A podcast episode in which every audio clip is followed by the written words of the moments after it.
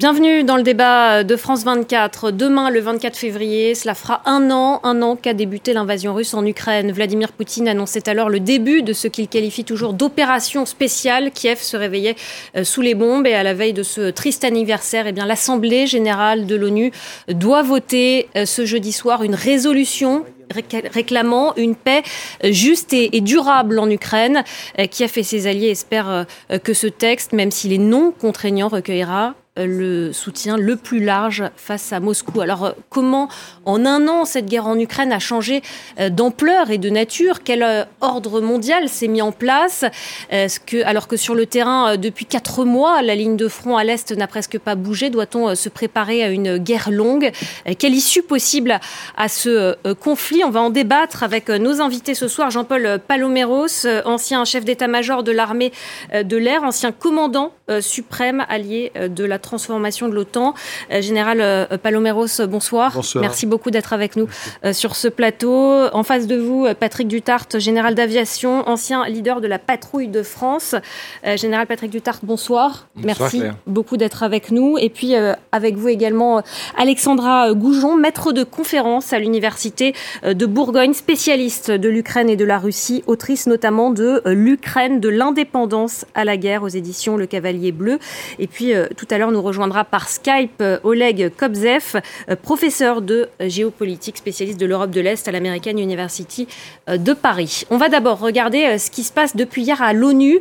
L'invasion de l'Ukraine par la Russie il y a un an est un affront à la conscience collective. Hein. C'est ce qu'a déclaré, on va l'entendre, le secrétaire général de l'ONU, Antonio Guterres. Regardez. C'est un vote symbolique, non contraignant. Mais pour le chef de l'ONU, condamner l'agression russe en Ukraine et demander la paix est une nécessité. Le premier anniversaire de l'invasion de l'Ukraine par la Russie représente un sombre jalon pour le peuple ukrainien et pour la communauté internationale. Cette invasion est un affront à notre conscience collective.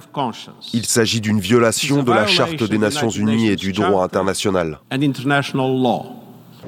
Avant le vote ce jeudi, chaque parti s'efforce de convaincre l'Assemblée.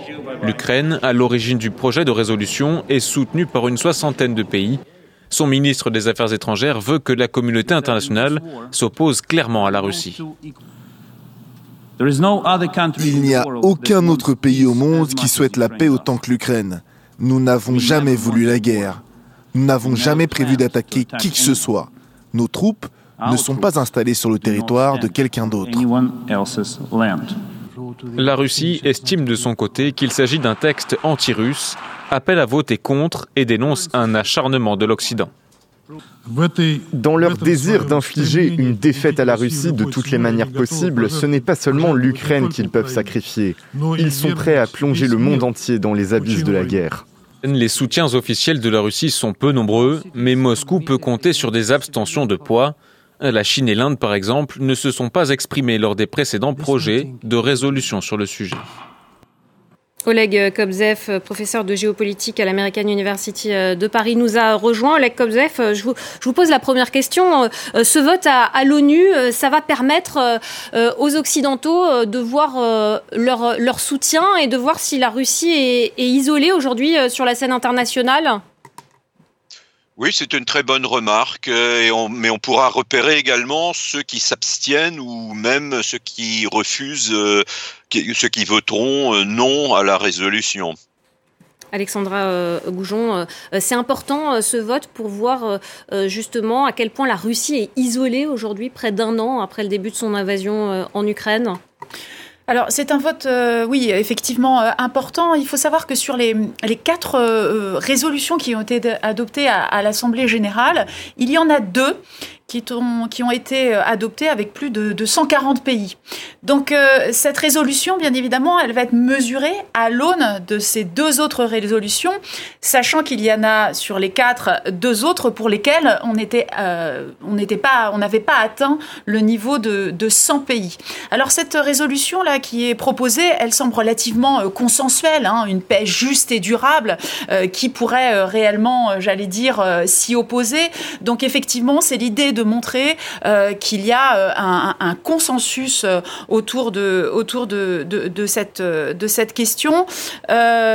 Il n'en reste pas moins qu'effectivement, de toute façon, la Russie, quelque part, même s'il y a des abstentions importantes, dans son camp, réellement, hein, des gens qui, des, des, des, pays qui votent euh, de son côté, euh, c'est assez faible. Hein, c'est toujours, euh, voilà, 5, 6 pays, la Syrie, la Biélorussie, l'Érythrée, parfois, le Nicaragua, la Corée du Nord. Hein. Et en fait, la Russie aujourd'hui, on a le sentiment qu'elle ne, elle n'est plus comme peut-être pendant la guerre froide. D'ailleurs, elle ne sert plus de modèle en tant que telle. Elle ne sert plus de modèle. Et s'il y a des abstentions, notamment de la part d'un certain nombre de pays africains, c'est aussi parce que ces pays adoptent en fait une attitude relativement euh, pragmatique, hein, euh, veulent euh, éviter des sanctions de la Russie, ne cherchent pas à s'aligner, j'allais dire, dans l'un ou l'autre des blocs qui pourraient se profiler. Jean-Paul Palomaros, ce c'est pas une grande coalition anti-Occident qui se profile ce soir à, à l'ONU? Non, je pense que j'étais. Il se trouve que j'étais à Casablanca la semaine dernière euh, il faut voir le monde sous un prisme différent hein, quand on change d'hémisphère ou quand on change de continent. Euh, non, non, c'est pas du tout. C'est pas une opposition frontale, mais euh, s'abstenir, c'est c'est accepter euh, les faits, c'est-à-dire accepter le pouvoir de la force, de la violence. Et la plupart des, pays, même si certains votent quand même en faveur de cette résolution, si vous voulez, sont, sont assez, je dirais pas indifférents, parce que Évidemment, changer les frontières, ça peut en embêter un certain nombre quand même. Il y a des conflits frontaliers, en particulier en Afrique, qui sont loin d'être résolus. Mais d'un autre côté, c'est vrai, comme vous le disiez parfaitement, ils ne veulent pas prendre parti, tout simplement. Ils ont des intérêts en jeu. Ils voient bien quel jeu euh, la Russie joue en ce moment, la Chine d'un autre côté. Ne mettons pas, des ne mettons pas nos mains dans ce truc-là. Les Occidentaux s'en chargent d'un côté. Monsieur Poutine, personne ne sait ce qui va advenir ensuite on a besoin d'énergie, etc., etc. Donc, euh, et, on est les on peut être les victimes collatérales de, cette, de cette confrontation. On le voit bien sur les denrées, sur, sur, sur l'alimentation, sur euh, l'énergie, dans tous les domaines. Donc euh, ces pays-là ont, tout lieu d'être prudents. Il faut se mettre à leur place. Patrick Dutart, cette, cette, semaine, on a entendu Vladimir Poutine avoir un discours très anti-Occident. Là, ce qui, se joue à l'ONU, c'est un peu une guerre d'influence, surtout euh, les Occidentaux, euh, Kiev, avec cette résolution, ils espèrent avoir euh, le plus de votes possible. Absolument. Moi, je pense que ça va être extrêmement intéressant, comme le disaient Jean-Paul et, Alexandra, c'est d'étudier les abstentions. on imagine ceux qui vont être contre, hein, les cinq qui ont été cités par Alexandra tout à l'heure, notamment bien sûr la Corée du Nord et, et la Syrie. Mais je pense d'abstention, d'autant plus que le président Macron, lors de la conférence de Munich, a quelque part leur a fait un appel en disant attention là, euh, on est tous concernés par cette affaire-là, euh, cette abstention.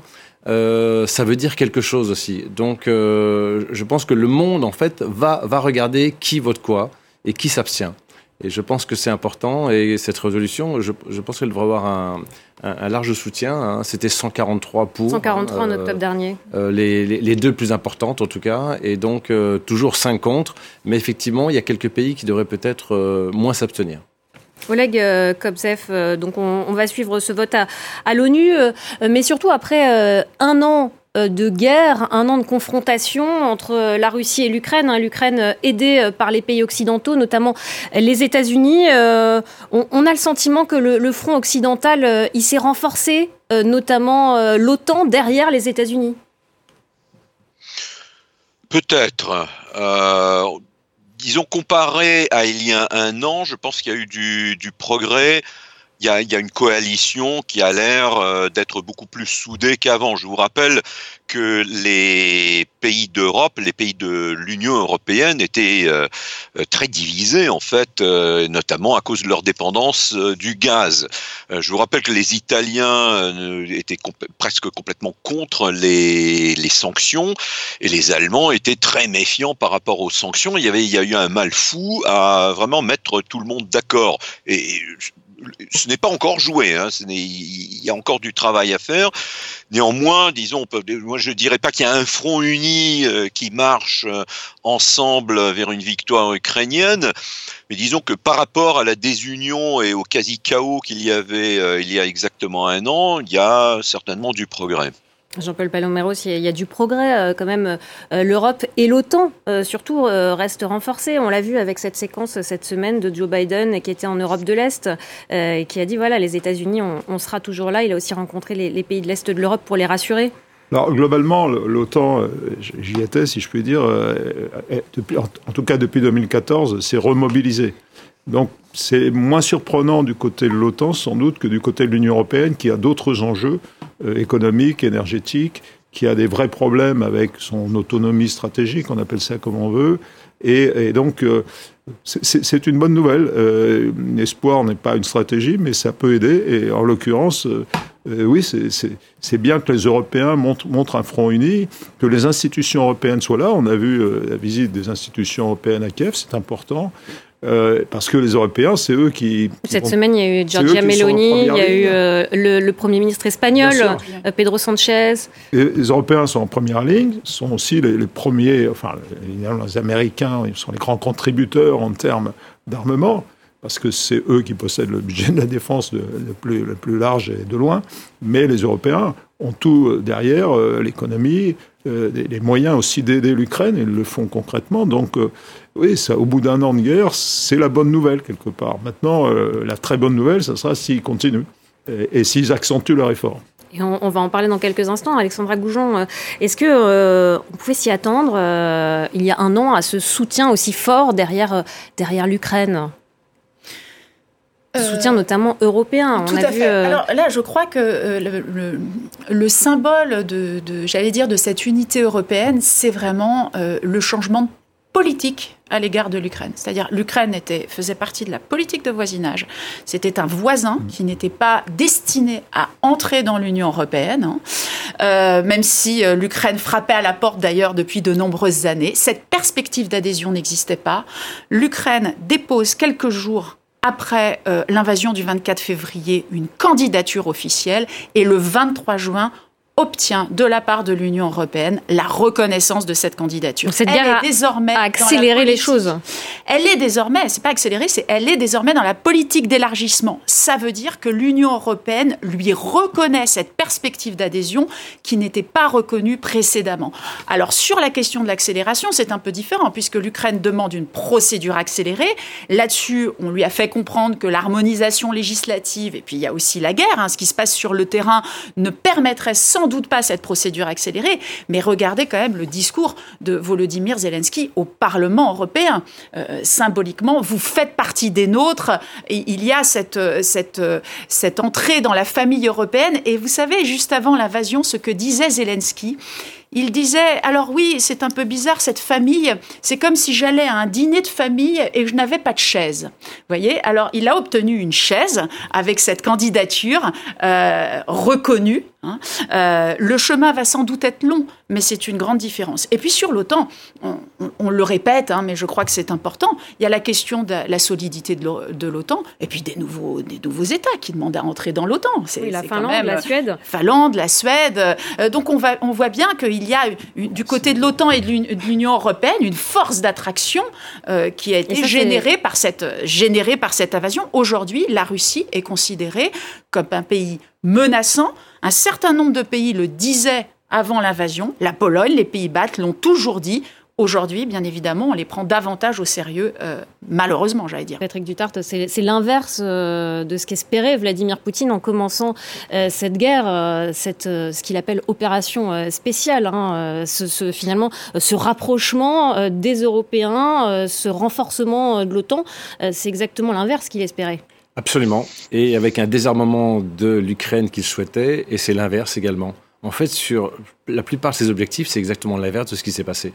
Et c'est vrai que l'OTAN, euh, euh, Jean-Paul connaissait ça parfaitement, mais, on a l'impression, vu de l'extérieur, c'est vraiment un réveil, si vous voulez, euh, une prise de conscience. L'Allemagne, par exemple, qui délaissait un peu sa défense, a engagé un programme de 100 milliards, c'est gigantesque. La Pologne veut prendre 4% de son PIB pour la défense.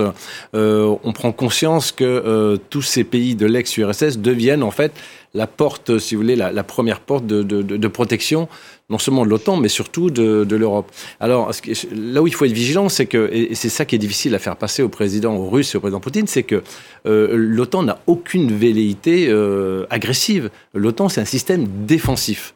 Et, c'est absolument incroyable que la propagande russe et l'imaginaire de, Poutine aient dans, ce sentiment que l'OTAN est là pour l'agresser. Il se sert de ça justement pour justifier euh, Complètement. Ses, visées territoriales. Complètement. Jean-Paul Palomar. Oui, et, l'OTAN apparaît très clairement, euh, on parlera de négociations un jour, souhaitons-le, le plus proche possible, l'OTAN apparaît comme la seule garantie, et il faudra apporter une garantie de sécurité à l'Ukraine. C'est la seule, si vous faites le tour de ce qui est possible, le mémorandum de Budapest a vécu et il n'y en aura pas d'autres. Euh, les Nations Unies, c'est disqualifié, puisque la Russie fait partie du membre permanent, reste censé protéger elle a son droit de veto. la charte. Et puis, euh, l'Union européenne n'est bah, pas encore en état, peut-être qu'un jour ce sera le cas, d'apporter une garantie de sécurité digne de ce nom. Donc, il reste l'OTAN.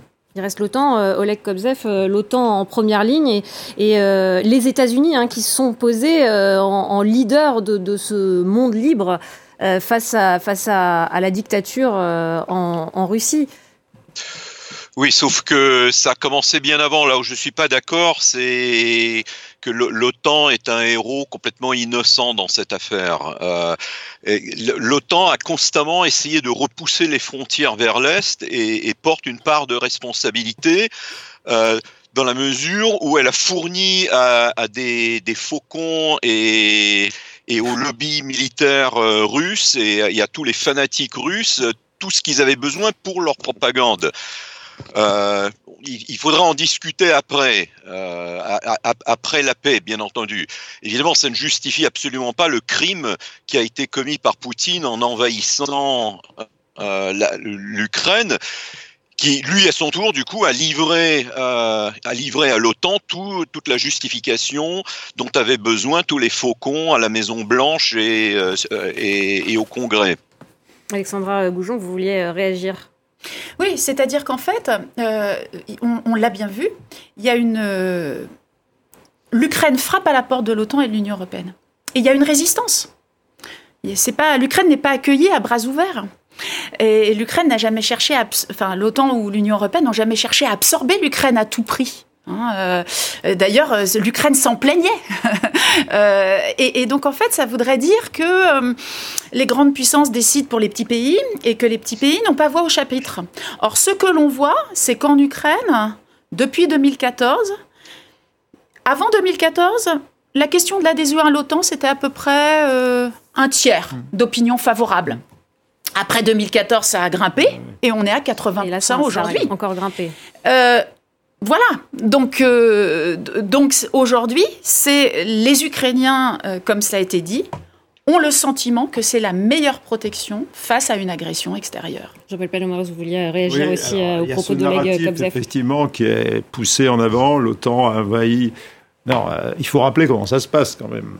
À la fin de la guerre froide, les pays ont eu ce, ce soulagement, ce bonheur de pouvoir retrouver euh, leur liberté et, le droit de disposer d'eux-mêmes, en quelque sorte. ils ont fait des choix. Ce sont eux qui sont venus frapper à la porte de l'Union européenne, essentiellement pour leur prospérité, et de l'OTAN, de l'Alliance atlantique, pour leur sécurité. C'est comme ça qu'ils voient les choses. Je les ai rencontrés, ces gens-là. Et aujourd'hui, je pense qu'ils s'en portent très bien. Très, très bien. Euh, demander aux pays baltes euh, qui sortaient de l'Union soviétique, demander aux Polonais, ils ont vu les chars russes. D'ailleurs, ils sont en première ligne hein, dans l'aide à l'Ukraine aujourd'hui. tchèque, demander à tous ces pays-là ce qu'ils en pensent, demander à la Roumanie, là où nos forces euh, sont en ce moment. Donc, non, si l'Alliance atlantique s'est étendue, s'est élargie, c'est par la volonté des peuples à disposer d'eux-mêmes, par la volonté et par ce vent, si vous voulez, sans être complètement naïf vis-à-vis -vis des Américains, mais par ce vent de liberté qui souffle aux frontières de l'OTAN. Mais euh, ça, M. Poutine ne peut pas l'accepter. C'est bien ça le fond du problème. Peut-il accepter qu'il reste une Ukraine libre et démocratique à l'issue de ce conflit? La réponse est non. Donc, il va continuer à maintenir le cap qui s'était fixé au départ, neutraliser l'Ukraine et faire en sorte que ça ne soit pas pour lui un risque, pour les Ukrainiens une chance de rejoindre le camp de l'Union européenne et l'OTAN, comme l'ont fait la plupart des pays qui euh, sortait du giron euh, soviétique et, du pacte de Varsovie. On va faire euh, tout de suite un, point sur la situation sur le terrain après euh, un an de guerre. Alors que les combats euh, ils se concentrent en ce moment à l'est à, à, Bakhmut, les Ukrainiens répètent leurs besoins, criant de munitions et d'armes modernes. la pénurie de munitions, en effet, est guette. Regardez ce reportage sur le front dans le Donbass avec les artilleurs ukrainiens. Il est signé de nos envoyés spéciaux Karim Yayaoui, Catherine Norris-Trent et Mohamed Farhat. Regardez. Caché sous quelques arbres dégarnis aux abords d'une route dans le Donbass, une unité de l'armée ukrainienne attend les ordres. Le ciel est dégagé, propice au travail de l'artillerie, pour les Ukrainiens comme pour les Russes.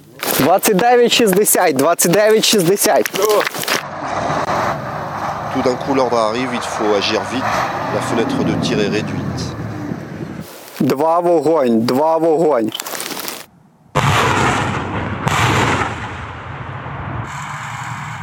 Les munitions sont précieuses, deux salves de deux roquettes grades pour couvrir des hommes de l'infanterie ukrainienne sous le feu des Russes. Nous voudrions avoir plus de munitions. On n'en a jamais assez. Avec plus de munitions, on pourra agir plus et libérer nos territoires plus rapidement. D'après ces hommes, leurs munitions sont tout juste suffisantes pour empêcher l'ennemi de gagner du terrain, mais pas pour contre-attaquer. Ce camion d'un autre âge est sorti d'usine en 1973 et le lanceur de roquettes multiples de type Grad qu'il transporte a été conçu dans les années 60. Le matériel de fabrication soviétique constitue encore l'essentiel de l'armement ukrainien. À plusieurs kilomètres de là, le temps est moins clément. Dans un sous-bois, non loin de la ville occupée de Donetsk, des tranchées boueuses. L'unité qui a pris position ici appelle cet endroit le marécage, un dédale qui débouche sur un abri où se terrent les soldats lorsque l'ennemi riposte. Hier, ils ont échappé de peu à la mort.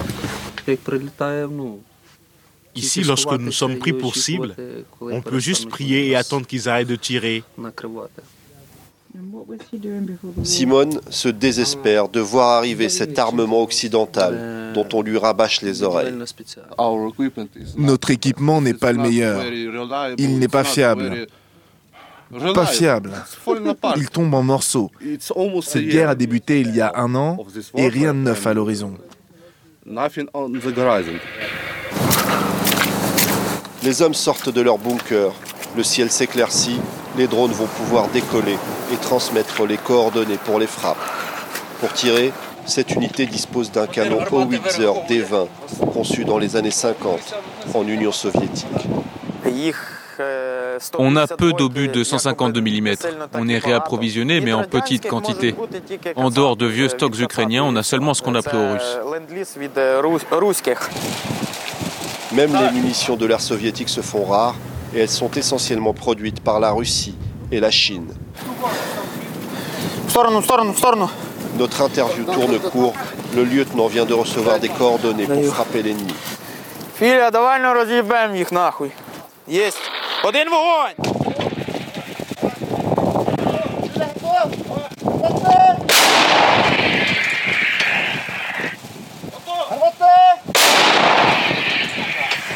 C'est l'infanterie russe qui vient d'être visée. Ils ne sont que de la chair à canon. Ce sont des appelés, mal entraînés et des hommes de Wagner. Ils sont juste rassemblés et envoyés au front. Le ballet angoissant des hommes et des obus fumants reprend son cours. Après notre départ, une riposte russe s'abattra sur ces hommes pendant deux heures. Une journée comme une autre pour la 59e brigade d'artillerie de l'armée ukrainienne. Voilà pour ce reportage de nos envoyés spéciaux dans le Donbass. Patrick Dutartre, est-ce que euh, les Ukrainiens, ont euh, les moyens de tenir euh, alors qu'on sait que les Occidentaux ont promis de nombreuses armes, notamment des chars. Joe Biden, en début de semaine, a promis de nouvelles armes ça va mettre du temps à arriver euh, sur le terrain. On voit euh, certaines de, leurs armes qui sont vétustes. Ils ont aussi besoin euh, de munitions. Est-ce qu'ils peuvent tenir en attendant tout ça? Vous savez, la visite du président Zelensky aux États-Unis, puis aux pays européens, en France notamment, et, à Bruxelles, n'avait qu'un seul objectif les, les, munitions, les munitions tout de suite. C'est vraiment un problème de munitions. Et d'ailleurs, cette problématique est partagée par les Russes. Euh, Prigogine, pour pas le nommer, le patron de Wagner, euh, se plaignait hier, en disant, s'est mis en scène de manière absolument euh, abominable, d'ailleurs, comme il sait faire, en disant donnez-nous des munitions, on n'a pas de munitions. Donc en fait, on a assisté depuis un an maintenant à des combats d'une telle intensité que les deux parties sont quelque part en manque de munitions. Donc ça, l'Occident va donner le maximum, bien sûr, pour donner aux Ukrainiens les moyens de se défendre, et va les équiper aussi avec des armes de plus en plus euh, sophistiquées. Là, en principe, les MI-10 RC français, donc les premiers chars euh, occidentaux et des canons de 105 devraient arriver d'ici euh, la fin de la semaine, en fait, en principe. Donc, et ensuite vont arriver les fameux léopards et, d'autres équipements. Est-ce qu'il faut former les, soldats sur le terrain, les soldats ukrainiens, quand ces armes arrivent? Ils sont déjà formés déjà. Hein. Pour, certains d'entre eux, en, tout cas au niveau européen, je, laisse Jean-Paul euh, répondre à ça. Mm. Euh, euh, parfaitement exact, hein, il n'y a, pas de doute. Simplement, je pense qu'il y a un point qu'il faut souligner, puisqu'on parle globalement de, notre aptitude, nous, pays européens, et même avec les États-Unis, à, soutenir l'Ukraine, c'est qu'il y a des trous dans la raquette. Il faut, il faut être très lucide par rapport à ça. Ça fait plusieurs mois que les uns et les autres, d'ailleurs, on, on avertit que ça ne sera pas simple d'apporter à l'Ukraine ce dont elle a besoin, et les munitions en, sont l'élément le plus flagrant. Il faut du temps pour reconstituer ça. Si vous voulez, on, était, on est passé d'une période, non pas tout à fait de temps de paix, mais de, flux continu, si vous voulez, un peu comme l'industrie euh, sans stock, euh, ou très peu. Quand on est rentré dans l'armée de l'air avec Patrick Duterte, on avait des stocks sur nos bases, on, on savait tenir parce que c'était la guerre froide, Aujourd'hui, on n'est pas du tout dans cet état-là. Et le dernier chiffre que j'ai en tête, et, il n'a pas beaucoup évolué depuis une semaine, c'est que les alliés, tous ensemble, ils ne peuvent fournir à peu près au maximum que la moitié des munitions dont l'Ukraine a besoin. Vous voyez le, saut, et ça préoccupe beaucoup les Américains qui sont en train de, mettre les bouchées doubles dans leur industrie. Mais pour faire des munitions, il faut les matières premières, il faut de la poudre, et ça, on n'en a pas, etc. etc. Ça, ça veut dire changer l'économie aussi. C'est vraiment, euh, il faut passer en mode de guerre. En économie de guerre. Et notre industrie, qui est une bonne industrie, efficace, n'est pas passée en mode de guerre. C'est peut-être euh, juste un, déclic, mais il ne faut pas se donner l'impression qu'on est passé en mode de guerre si on ne l'est pas. Parce que là, on donne des fausses illusions, un faux espoir, et j'ai peur que les soldats ukrainiens demeurent sans munitions. C'est un vrai sujet. C'est un vrai sujet. Aujourd'hui, plus de 800 km de front. Les combats, ils se concentrent euh, à Bakhmut. Euh, à l'est, on parle de, de Verdun ukrainien. Euh, c'est terrible ce qui est en train de se passer euh, aujourd'hui sur place. Là, on le voyait. Hein. Euh, vous avez les, tranchées, en fait, c'est Verdun, un peu de 39-45, des tirs d'artillerie, l'infanterie qui est, presque à, vue. Hein. Ils sont à 2 ou 3 kilomètres, notamment dans la région de Bakhmut, avec des regains de, terrain et des pertes de terrain, exactement malheureusement pour certains aspects, comme, dans, comme à Verdun. Mais je laisse Alexandra faire les commentaires. Elle connaît bien, bien cette zone-là. Allez, Alexandra euh, Goujon. Euh, oui, tout à fait. Alors, euh, c'est vraiment, enfin, cette zone, euh, d'abord important de, de, signaler hein, qu'aujourd'hui, la Russie occupe 18% du territoire ukrainien, mais que les deux régions du Donbass, donc celle de Lugansk et celle de Donetsk, ne sont pas totalement contrôlées. Et celle qui est la moins contrôlée, c'est la région de Donetsk, justement, où se situe la ville de, de, de qui est contrôlée par la Russie à peu près à la moitié. Et Bakhmut, ça fait des mois en fait que, que la Russie euh, cherche à, à, prendre cette ville. Alors avoir aussi à l'esprit que euh, c'est une région qui est en guerre depuis 2014 euh, et qu'il y a des tranchées qui ont été construites mm. dès cette période-là. J'allais dire peut-être. là-bas, la, guerre n'a pas commencé le 24 février Tout dernier. Tout à fait. surtout dans cette région. D'ailleurs, de toute façon, les villes comme Slaviansk ont été occupées pendant à peu près trois mois et, et l'armée ukrainienne a, a regagné euh, du, terrain, hein, notamment à l'été euh, à l'été 2014. Euh, et surtout, en fait, à Barpout, il y a aussi des, des, brigades qui sont qui sont aguerries en fait, hein, qui sont sur sur ce front-là depuis depuis depuis des années. Hein. Et je crois en fait qu'on est on est passé. Là, je parle bien sûr aussi sous, contrôle des militaires, mais dans une sorte de, de, de guerre d'usure en quelque sorte.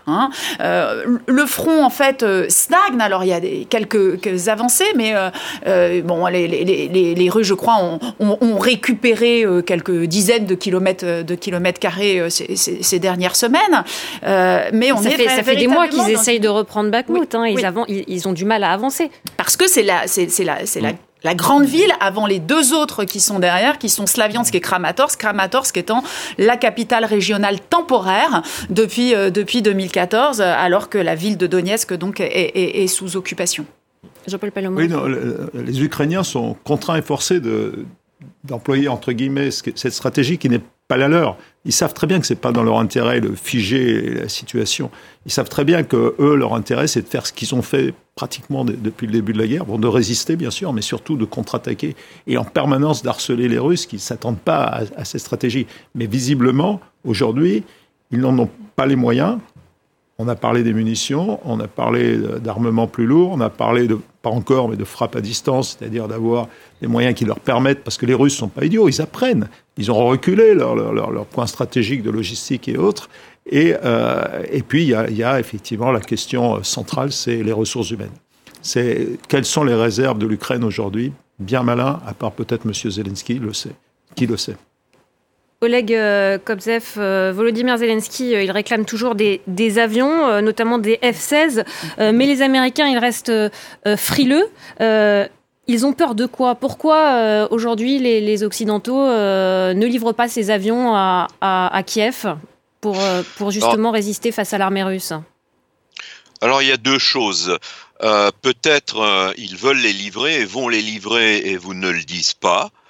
Euh, l'autre jour, on a découvert qu'il y avait des, missiles euh, assez extraordinaires et, efficaces dont disposait l'Ukraine. Euh, d'où viennent-ils Est-ce qu'ils ont été fabriqués sur place par le savoir-faire ukrainien ou est-ce que ça a été des livraisons? Ça a été une grande surprise. Euh, il faut envisager le scénario selon lequel il y a peut-être, il, y a, des, on va, va pas annoncer euh, dans le Figaro, Le Monde et l'Express qu'on le, jour et l'heure où on va, on va livrer des armes. On, a, on aurait peut-être intérêt à, faire semblant que ça traîne. Maintenant, peut-être effectivement, scénario complètement contraire, peut-être que ça traîne, peut-être il y a des hésitations, et ça, je, le dis depuis, euh, depuis le début du conflit sur France 24, euh, les Américains, comme tout le monde, a peur de la troisième guerre mondiale, qui est, qui est, une, euh, qui, est un scénario tout à fait envisageable. Si on va trop loin, si on envoie trop d'avions, peut-on peut, peuvent penser alors ce que si les les peureux de la Maison Blanche ou, du Congrès, les, ennemis des, faucons, les, euh, colombes, euh, ces colombes peuvent, euh,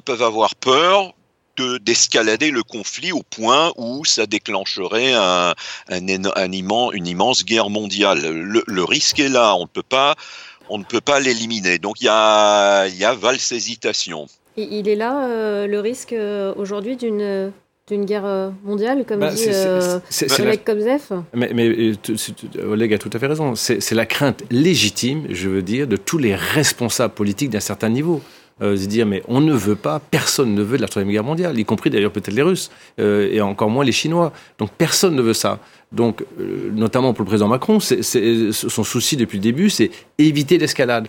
Et c'est vrai que la ligne de crête est difficile et il se trouve que les avions les avions de combat de tout, de tout temps, d'ailleurs, c'est un sujet extrêmement sensible parce que, parce que ça peut aller très loin, ça fait tout type de mission. C'est des chars volants, c'est des gens qui, qui, qui, qui, font de la reconnaissance, qui font de l'appui. Enfin, ils font énormément de choses et c'est vrai que euh, on peut comprendre. Il peut y avoir aussi des plans euh, qui, se, qui, qui, se préparent, mais là, je laisse Jean-Paul euh, l'exposer éventuellement sur ce sujet-là, sachant que c'est très complexe. Et il y a aussi euh, lui répondre. Pardon. Non, simplement, depuis le début de cette guerre, elle est atypique, tout le monde l'a compris. C'est un scénario que personne n'avait prévu. Nous, pays occidentaux, sommes fournisseurs de, de enfin en tout cas d'équipement et d'entraînement. C'est une sorte de capacité. Mais en revanche, nous ne sommes pas les employeurs. Donc ça veut dire quoi? Ça veut dire qu'en permanence, il faut un dialogue entre, et d'ailleurs c'est ce qui se passe au plus haut niveau, M. Zelensky, ses homologues, entre les stratèges euh, ukrainiens et leurs homologues, pour définir quelle est la bonne stratégie. Et à partir de ça, seulement, on peut définir quels sont les outils qui vont être utiles et indispensables à l'armée ukrainienne. Des avions de combat, ils avaient été sur la table au début du conflit. Là, no go, on n'y va pas, on a peur, il faut franchir les frontières et tout ça. Ils reviennent sur la table. Alors peut-être qu'une mesure préparatoire d'entraînement des pilotes serait une première étape, parce qu'il faudra bien un jour... Ça, met du temps euh, de, former... Ah, bah oui, c'est des systèmes qui sont à la fois hyper efficaces, mais quand même assez complexes. Donc c'est pas la peine de mettre euh, ces, ces, avions dans les mains de pilotes. Et combien d'ailleurs l'Ukraine possède-t-elle de pilotes? Est-elle capable de mettre en œuvre des aérodromes sécurisés aujourd'hui, protégés? Tout ça, c'est l'équation et, c'est pour ça que les pays occidentaux, ils sont frileux. Non, ils analysent la situation en fonction du besoin militaire et de la manière la plus adéquate, avec effectivement, comme Patrick le disait, cette question du, de la ligne rouge en quelque sorte. On ne veut pas. Alors là, M. Zelensky peut donner évidemment des assurances, mais euh, bon, les assurances n'engagent que ceux qui les croient. Et plus on, lui donnera des moyens d'aller frapper dans la profondeur, et plus il sera amené à le faire, surtout si son pays est sur le reculoir et, est dans, une situation difficile. Il y a Vladimir Poutine aussi, le, président russe, face à ça, qui a, brandi euh, qui brandit euh, la menace nucléaire, euh, Alexandra Goujon, euh, il a annoncé cette semaine qu'il allait quitter le traité New Start. il a promis aussi tout à l'heure la mise en service cette année du dernier né des missiles balistiques intercontinentaux. On, va l'écouter, Vladimir Poutine, on en reparle dans un instant. Nous continuerons à fournir aux troupes des équipements de pointe. Il s'agit de nouveaux systèmes de frappe, d'équipements de reconnaissance et de communication, de drones et de systèmes d'artillerie. Aujourd'hui, notre industrie augmente rapidement la production de toute la gamme d'armes conventionnelles, met au point la production en série des modèles les plus récents pour l'armée, la flotte et les forces aérospatiales. Comme auparavant, nous accorderons une attention accrue au renforcement de la triade nucléaire. Cette année, les premiers lanceurs de systèmes de missiles Sarmat seront utilisés sur le champ de bataille. Nous poursuivrons la production des systèmes hypersoniques à lancement aérien Kinzhal et commencerons les livraisons massives de missiles hypersoniques à lancement maritime Tsirkon.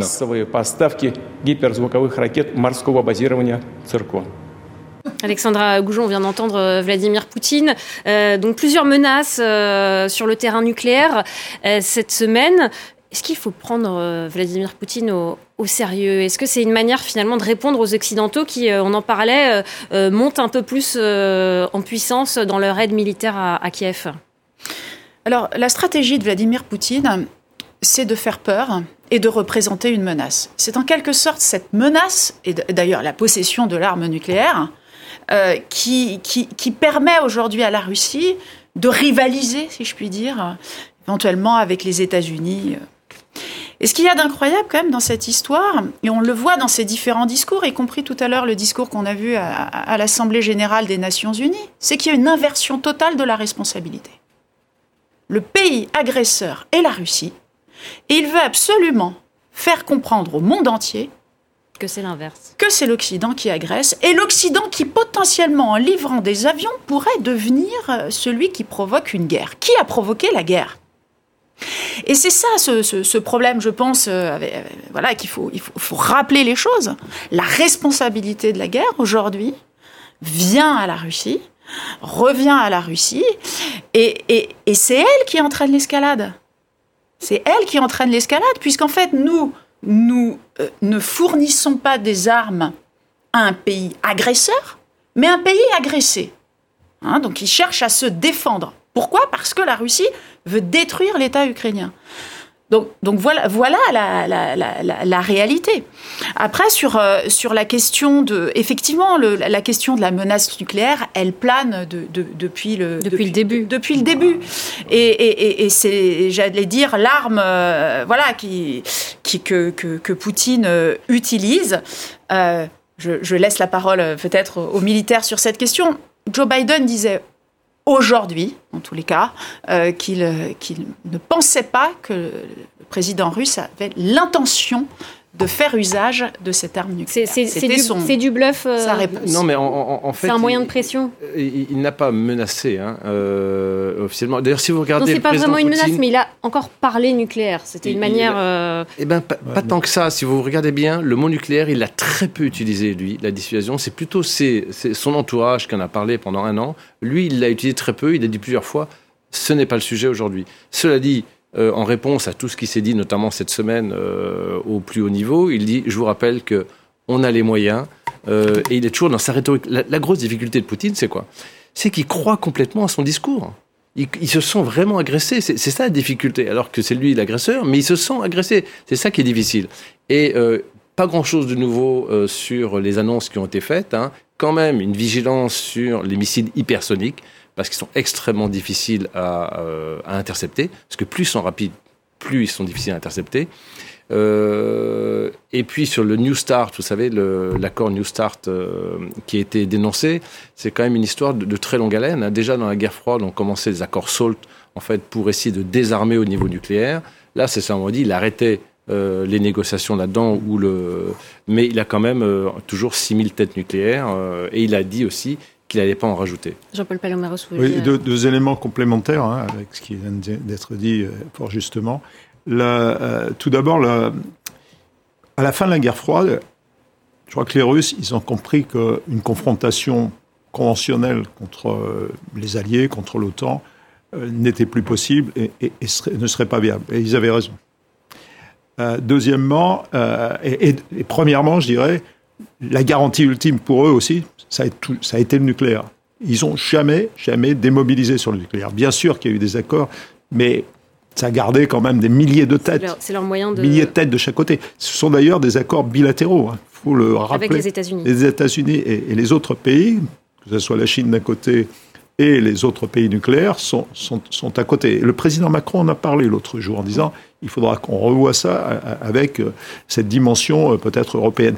Donc, premier élément, les Russes n'ont jamais démobilisé leur armement nucléaire parce qu'ils considèrent que c'est ça qui leur donne la vraie puissance, comme l'exprime aujourd'hui M. Poutine, leur siège au Conseil de sécurité, si on veut parler ainsi. Mais en tout cas, donc c'est pas une surprise ce qui est en train de se passer. Deuxièmement, alors là, c'est plus grave, me semble-t-il, c'est qu'on voit la fin du démantèlement de tout ce qui avait été conçu depuis le sommet d'Helsinki pour faire baisser la pression et, gérer cette crise et cette guerre froide d'une manière responsable. Et ça, ça disparaît. Et là, il ne reste plus les forces intermédiaires nucléaires, tout ça a disparu. Et là, il ne reste plus de verrou de sécurité. Et ça, c'est grave. Oleg euh, Kobzev, euh, Vladimir Poutine peut stopper la guerre d'un seul mot, c'est ce qu'a dit euh, Joe Biden cette semaine quelle issue aujourd'hui à cette guerre euh, Tout repose euh, euh, dans, les, dans les mains du président russe? Ah Non. il, faut aussi maintenant.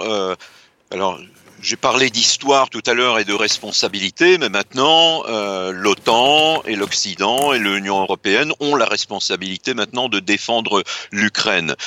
S'ils cèdent, si, l'Ukraine s'effondre, alors il n'y aura plus de limite à, Poutine. Après, ça sera la Moldavie, ça pourrait être euh, la Finlande et, d'autres territoires encore. Donc euh, maintenant, l'Occident a l'obligation de, tenir bon et de tenir ferme et, de défendre euh, l'Ukraine. Maintenant, que dit Poutine? Ça ne tient que de lui. Il va falloir que l'Ukraine et ses alliés occidentaux euh, réussissent à trouver une stratégie pour convaincre Poutine de, de se retirer. Euh, le général euh, euh, Papa Lomeros, pardon, qui est sur le plateau, le général. Euh, non, non, non. Il y avait un général, général américain il y a deux jours, celui qui était, non, non, chef de la CIA à une époque. Bon, j'ai des problèmes avec avec les noms de famille. Euh, général, on n'a plus du tout de temps. on a, on a plus beaucoup de temps. Hein. Juste un dernier mot. Un dernier mot. Non, euh, probablement, disons, s'il y a une issue, peut y avoir une issue catastrophique, mais simplement euh, la fin qui pourrait qu'on pourrait voir, c'est malheureusement peut-être céder la Crimée, quelques petits territoires qui ont été occupés par la Russie, mais en échange, l'Ukraine devient un membre de l'OTAN et là on renforce, on crée une ligne de défense béton euh, pour, pour protéger l'Ouest. Merci Oleg Kobsev. Un dernier mot Alexandra Goujon, il nous reste 10 euh, secondes hein, si vous voulez lui répondre. Ben, je rebondis sur ce que vous avez dit. Vous savez ce que disent... oui, oui. Ce que vous savez ce que disent euh, les Ukrainiens? Si euh, la Russie cesse la guerre, la guerre cesse. Si nous, les Ukrainiens, nous cessons de combattre, l'Ukraine peut disparaître. Merci beaucoup. Voilà pour ces derniers mots. merci Alexandra Goujon, merci Jean-Paul Paloméros, merci, Patrick Dutartre et merci Oleg Kobzev d'avoir été avec nous ce soir pour ce débat alors que demain c'est le premier anniversaire de l'invasion russe en Ukraine. Restez avec nous sur France 24, l'information continue.